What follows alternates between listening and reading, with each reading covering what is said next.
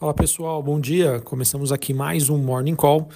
Nesta quinta-feira, dia 25 de janeiro, eu sou Felipe Vilegas, estrategista de ações da Genial Investimentos. Bom, pessoal, hoje é feriado aqui no município de São Paulo, cidade de São Paulo. Porém, a B3 desde 2022 tem seguido o calendário nacional de feriados, ou seja, ela só fecha quando os feriados são nacionais. Então, nós teremos negociações normalmente nesta quinta-feira. Bom, pessoal, então, falando sobre as principais movimentações, nós temos as bolsas globais é, sem uma direção única nesta manhã. É, a gente tem aí o mercado digerindo alguns resultados empresariais e também aguardando a decisão do Banco Central Europeu, antes também de uma agenda macroeconômica muito importante nos Estados Unidos. E a maior repercussão, no caso desta quinta-feira, acaba recaindo aí sobre a Tesla. Ela que ontem caiu mais de 7%, 7% no pós-mercado de Nova York, ela que divulgou lucros abaixo das expectativas. Então isso trouxe um alerta para a temporada de balanços nos Estados Unidos, que segue bastante acompanhada aí pelo mercado. Mercado que segue de olho nos resultados para entender como a atual situação macroeconômica está influenciando aí nos resultados corporativos, principalmente das maiores empresas, né, das, das grandes empresas nos Estados Unidos. Como eu disse anteriormente, o mercado segue de olho hoje na decisão do Banco Central Europeu, é, em que nós teremos aí às 10h15 da manhã a decisão aí sobre a taxa de juros por lá, e às 10h45 nós teremos a Cristina Lagarde concedendo uma entrevista coletiva. Expectativa pessoal do mercado é que as, que as taxas de juros na Europa permaneçam inalteradas e também, no caso aí do discurso da Lagarde, há uma, uma expectativa de uma sinalização de que exista um, um primeiro movimento de corte de juros na Europa a partir do mês de abril. E falando para terminar aqui sobre essa questão uh, dos principais pontos que o mercado está acompanhando nesta quinta-feira, nós teremos a divulgação às 10h30 da manhã do PIB do quarto trimestre nos Estados Unidos expectativa de uma alta anualizada de 2% e um crescimento de 4,9%. É, perdão, uma alta analisada de 2% na comparação trimestral, o que representa uma desaceleração, já que a, a divulgação anterior né, dessa, dessa movimentação atualizada era de 4,9%. Além do PIB, nós teremos a divulgação de pedidos de bens duráveis e seguro-desemprego. Esses dados saem ao meio-dia em conjunto aí com indicadores de vendas de casas novas. Bom, sobre as movimentações então das principais bolsas globais. Na Ásia tivemos mais um dia bastante positivo. Bolsa de Xangai na China subindo 3%, Hong Kong subindo 1,96%, a bolsa japonesa subindo 0,08%. Na Europa, neste momento, queda de 0,18% para a bolsa é, de Londres, queda de 0,39 para a Bolsa de Paris e a Bolsa de Frankfurt na Alemanha, queda de 0,41. Futuros norte-americanos S&P subindo 0,06, Dow Jones subindo 0,27 e a Nasdaq no 0 a 0. O VIX, que é aquele índice do medo, neste momento uma leve alta de 0,23 a 13,17 pontos. Mercado pessoal segue o jogo, segue buscando aí por ativos de risco. O dólar index DXY tem queda de 0,08, taxa de juros de 10 anos nos Estados Unidos caindo 0,5% a 4,16 e o Bitcoin se estabilizou ali na faixa dos 40 mil dólares a unidade. Neste momento, uma queda leve de quase 1,5%, perdão. E para falar agora sobre as commodities, é, queria começar falando aqui sobre o petróleo. O contrato WTI negociado em Nova York subindo 1,6%, 76 dólares o barril. Essa movimentação acaba acontecendo depois da divulgação da maior de uma queda maior do que o esperado dos estoques nos Estados Unidos. Realmente, pessoal, o mercado esperava uma redução dos estoques em torno de 1 milhão e meio de barris.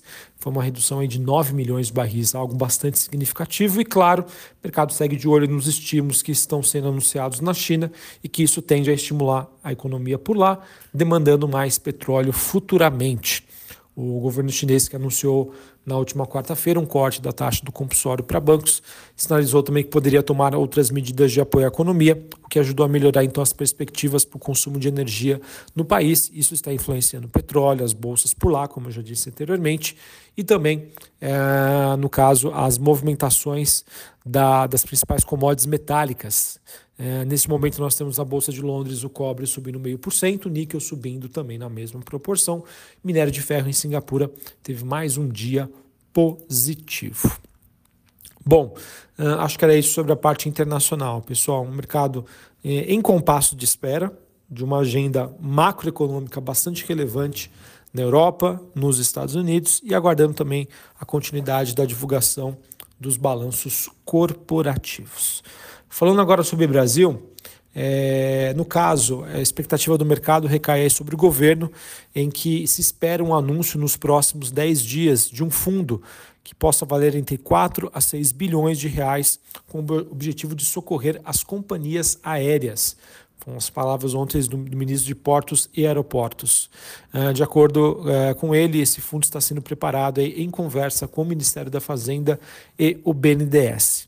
Uh, nós também tivemos o ministro afirmando que o presidente Lula vai anunciar até é, o dia 5 de fevereiro o programa Voa Brasil para vendas de passagens aéreas de até 200 reais. Então vamos acompanhar aí como vão se dar essas movimentações. O mercado também segue especulando uma mudança na meta fiscal.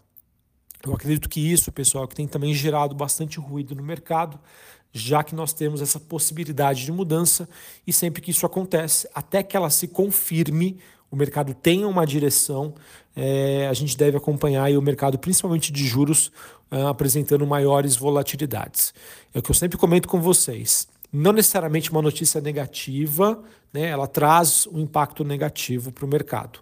O que é importante é a transparência o mercado ali ter os números, conseguir fazer conta para calcular aí os desafios e que nós teremos à frente, tá bom? Então, mesmo que a gente tenha uma mudança por uma questão negativa, é muito pior essa espera, tá, em termos de reação do mercado, do que necessariamente ah, o fato concretizado. Então, vamos aguardar para ver se, como vai ser essa condução. Claro, pessoal, política fiscal é o ponto fraco da tese Brasil e o quanto menos ela for impactada, melhor aí para o desempenho das ações.